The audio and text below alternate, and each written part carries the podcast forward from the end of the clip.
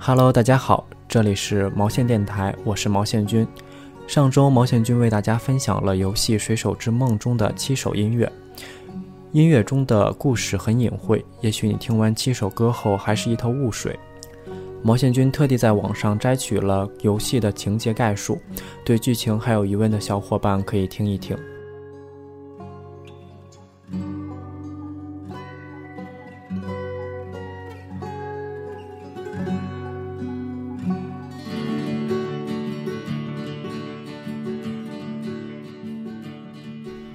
水手之梦的主人公有三个：女孩、女人和水手。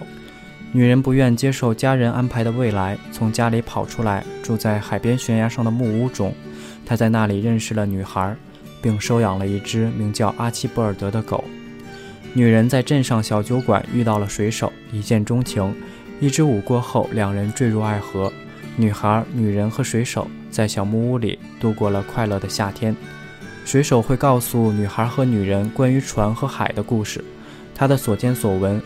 而女人连续七天，每天都会把自己的心情写成一首歌，对着玻璃瓶唱出来，再塞进瓶塞儿扔进海中。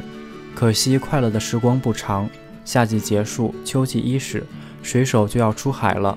离别前，他告诉女人，他一定会回来的，而女人也坚信着，因为她知道他们彼此相爱。不幸的是，水手在海上遇到了风暴，被货物撞晕在甲板上，并失去了右手臂。